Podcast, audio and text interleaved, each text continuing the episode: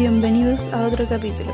Esta vez voy a leer El espejo de Haruki Murakami, un escritor y autor japonés que ganó premios como Franz Kafka, Mundial de la Fantasía, el Jerusalén y el Hans Christian Andersen de literatura. Así que espero que les guste. Les recuerdo que cualquier sugerencia de texto me la pueden dejar en los comentarios o me la mandan a través de Instagram, que va a estar en la descripción. Y les recuerdo que estoy en Spotify y en YouTube. Aquí vamos. Desde hace un rato os oigo hablar de experiencias que habéis vivido. Y no sé, a mí me da la impresión de que este tipo de relatos puede dividirse en ciertas categorías. En la primera categoría se encuentran aquellas historias donde el mundo de los vivos está en la orilla y el de los muertos en la opuesta. Pero existen unas fuerzas que hacen que, bajo determinadas circunstancias, pueda cruzarse de una orilla a la otra. Son las historias de fantasmas, por ejemplo. Otras historias se basan en la existencia de ciertos fenómenos o de ciertas facultades que trascienden el común consentimiento tridimensional del hombre. Me refiero a la vivencia o a los presentimientos. Creo que, grosso modo, podríamos dividirlas en estos dos grupos. Pues bien, según he podido constatar, las experiencias de la gente, pertenezcan a una u otra categoría, se limitan a un solo ámbito, es decir, las personas que ven fantasmas los ven con frecuencia, pero no tienen presentimientos, y las personas que sí tienen presentimientos no suelen ver fantasmas. Desconozco la razón de que esto sea así, pero es evidente que existen ciertas disposiciones personales al respecto. Vamos, al menos esa es mi impresión. Luego, por supuesto, están los que no encuadran en ninguna de ambas categorías. Yo, por ejemplo. Llevo viviendo más de 30 años, pero jamás he visto una aparición. Sueños premonitorios o presentimientos jamás los he tenido. Me ha sucedido que, encontrándome con dos amigos en el mismo ascensor, ellos han visto un fantasma, y a mí se me ha pasado por alto. Mientras ellos dos veían una mujer vestida con un traje chaqueta gris de pie a mi lado, yo habría jurado que allí, mujer, no había ninguna, que estábamos los tres solos. No miento, y ellos no son de los que van tomándole el pelo a los amigos. En fin, esta es una experiencia muy siniestra, pero no altera el hecho de que yo no haya visto jamás un fantasma, ni se me ha aparecido nunca un espíritu, ni tengo poder paranormal alguno. Vamos, que mi vida debe ser terriblemente prosaica. Sin embargo, una vez, una sola vez, me sentí tan aterrado que se me pusieron los pelos de punta. Hace ya más de diez años que pasó aquello, pero aún no se lo he contado a nadie. Incluso hablar de ello me causa terror. Me da la impresión de que, si lo menciono, volverá a ocurrir. Por eso me he callado hasta hoy. Pero esta noche todos habéis ido contando por turno experiencias aterradoras que habéis vivido, y yo como anfitrión no puedo dar por finalizada la velada sin relataros, a mi vez, mi historia. Así que voy a atreverme a hablar de ello. No, por favor, ahorraos los aplausos. No creo que mi historia los merezca.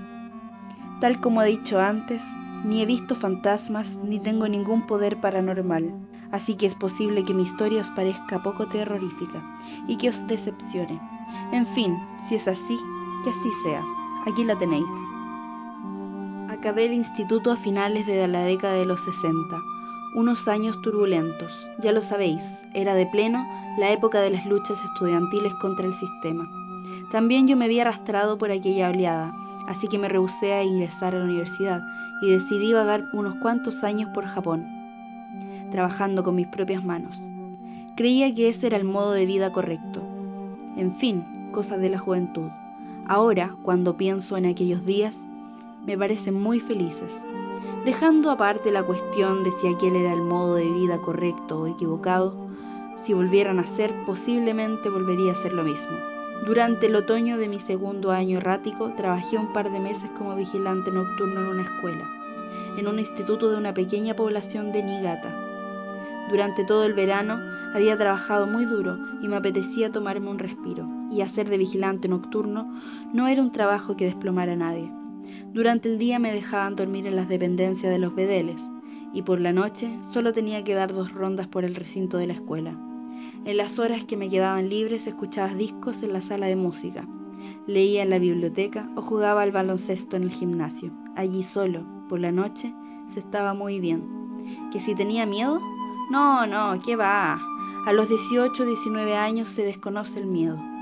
Seguro no habéis trabajado nunca de vigilante nocturno, así que antes que nada voy a explicaros un poco qué es lo que hay que hacer.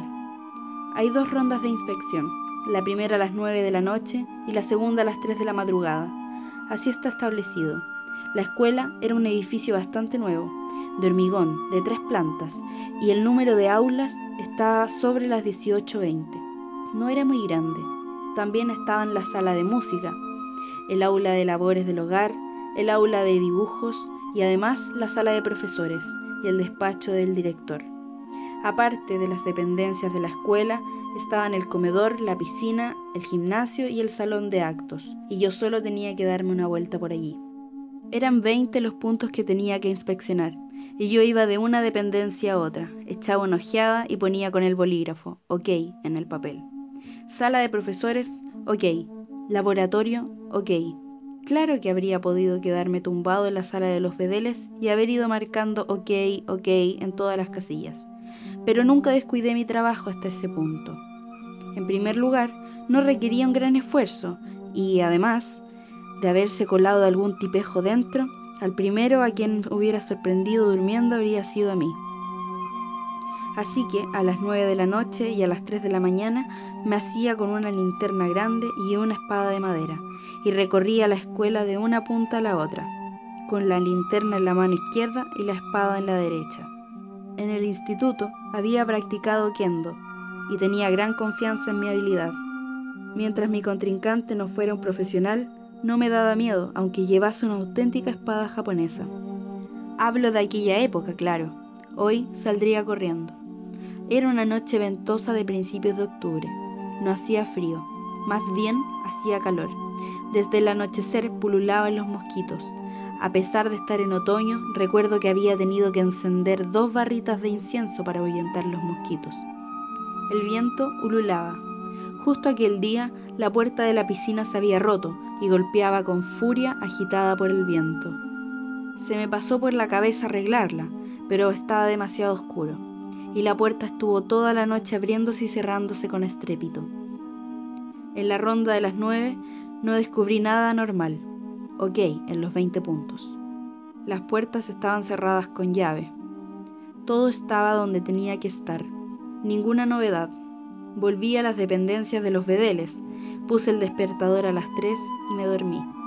Cuando el despertador sonó a las 3 de la madrugada, me asaltó una extraña e indefinible sensación no puedo explicarlo bien, pero me sentía raro. En concreto, no me apetecía levantarme. Era como si algo estuviese anulando mi voluntad de incorporarme. A mí nunca me había costado levantarme de la cama, así que aquello me resultaba inconcebible. Con gran esfuerzo logré ponerme en pie y me dispuse a hacer la ronda.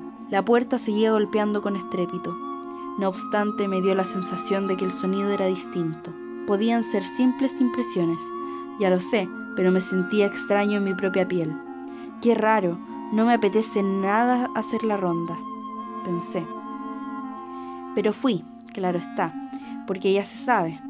En cuanto haces trampas una vez, ya no hay quien lo pare. Así que agarré la linterna y la espada de madera y salí de las dependencias de los vedeles. Era una noche odiosa. El viento soplaba cada vez más fuerte, el aire era más y más húmedo. La piel me picaba, no lograba concentrarme. En primer lugar, miré el gimnasio y el salón de actos. Ok en ambos. La puerta seguía abriéndose y cerrándose con estrépito. Parecía la cabeza de un demente haciendo gestos afirmativos y negativos, sin regularidad alguna. Sí, sí, no, sí, no, no, no. Ya sé que es una comparación extraña, pero a mí me dio esa sensación, de verdad. En el interior de la escuela tampoco hallé ninguna anomalía. Todo estaba como siempre. Di una vuelta rápida y marqué OK en todas las casillas. Después de todo, no había ocurrido nada. Aliviado, me dispuse a volver a las dependencias de los vedeles. El último punto que había que inspeccionar era el cuarto de las calderas, en el extremo este del edificio. Las dependencias de los vedeles estaban en el extremo oeste, por lo tanto, yo tenía que cruzar un largo pasillo de la planta baja para volver a mi habitación. Un pasillo negro como el carbón. Si había luna, estaba iluminado por su pálida luz, pero si no, no se veía nada en absoluto. Yo avanzaba dirigiendo el haz de luz de la linterna hacia adelante. Aquella noche se aproximaba un tifón y no había luna. Muy de cuando en cuando se abría un jirón entre las nubes, pero la noche volvía a ser pronto tan oscura como la boca del lobo. Avanzaba a un paso más rápido de lo habitual. Las suelas de goma de las zapatillas de baloncesto producían pequeños chirridos al pisar el pavimento de linóleo. El pavimento era de color verde, de un verde oscuro como el musgo, aún lo recuerdo. A medio pasillo se encontraba el vestíbulo. Me disponía a dejarlo atrás cuando, oh, tuve un sobresalto. Me había parecido ver una figura en la oscuridad. Un sudor frío manó de mis axilas. Agarré con fuerza la espada de madera, me volví en aquella dirección. Apunté hacia allí el haz de luz de la linterna era por la zona donde estaba el mueble zapatero. Y era yo, es decir, un espejo, ni más ni menos. Era mi figura reflejada en un espejo. La noche anterior no había ninguno. Seguro que acababan de colocarlo allí. Vaya susto. Era un espejo grande, de cuerpo entero. Al tiempo que me tranquilizaba, me iba sintiendo más ridículo. Seré imbécil, pensé. Plantado ante un espejo, dirigí hacia abajo el haz de luz de la linterna. Me saqué un cigarrillo del bolsillo y lo encendí. Di una calada contemplando mi imagen reflejada en el espejo. La tenue luz de las farolas penetraba por las ventanas y llegaba hasta el espejo. A mis espaldas, la puerta de la piscina seguía dando golpes, impulsada por el viento. A la tercera calada me asaltó de pronto una sensación muy extraña. La imagen del espejo no era la mía. De hecho, sí, su aspecto exterior era idéntico al mío. No cabía la menor duda. Pero no acababa de ser yo. Lo supe instintivamente. No, no es exacto. Hablando con precisión, sí era yo, pero era otro yo, un yo que jamás debería haber tomado forma. No me lo explico, ¿me entendéis, verdad? Es que esa es una sensación terriblemente difícil de traducir en palabras.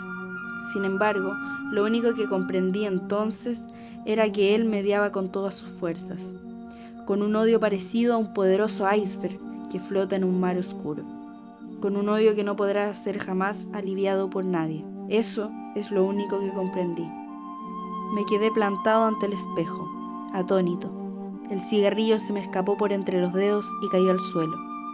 El cigarrillo del espejo también cayó al suelo. Nos contemplábamos el uno al otro.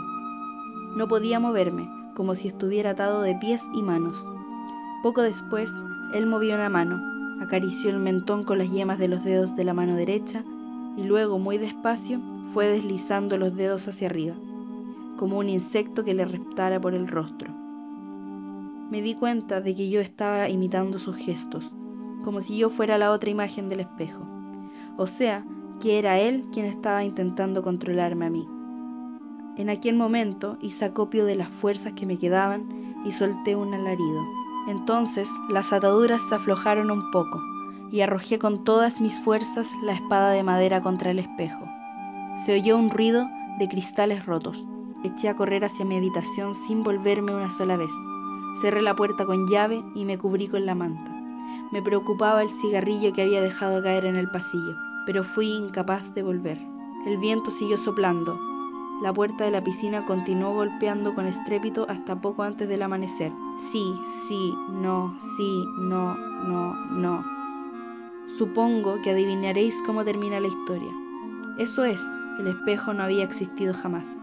Cuando el sol ascendió por el horizonte, el tifón ya se había alejado. El viento amainó y el sol continuó arrojando sus rayos cálidos y claros. Me acerqué al vestíbulo. Había una colilla en el suelo. Había una espada de madera en el suelo, pero no había ningún espejo. Nunca lo hubo. Nadie había emplazado jamás un espejo al lado del mueble zapatero. Esta es la historia, así que no vi ningún fantasma. Lo único que yo vi fue a mí mismo, pero aún no he podido olvidar el terror que experimenté aquella noche. Y siempre pienso en lo siguiente. El hombre únicamente se teme a sí mismo. ¿Qué opináis vosotros? Por cierto, Posiblemente os hayáis dado cuenta de que en esta casa no hay ningún espejo. Y, ¿sabéis? Se tarda bastante tiempo en aprender a afeitarse sin mirarse al espejo. De verdad.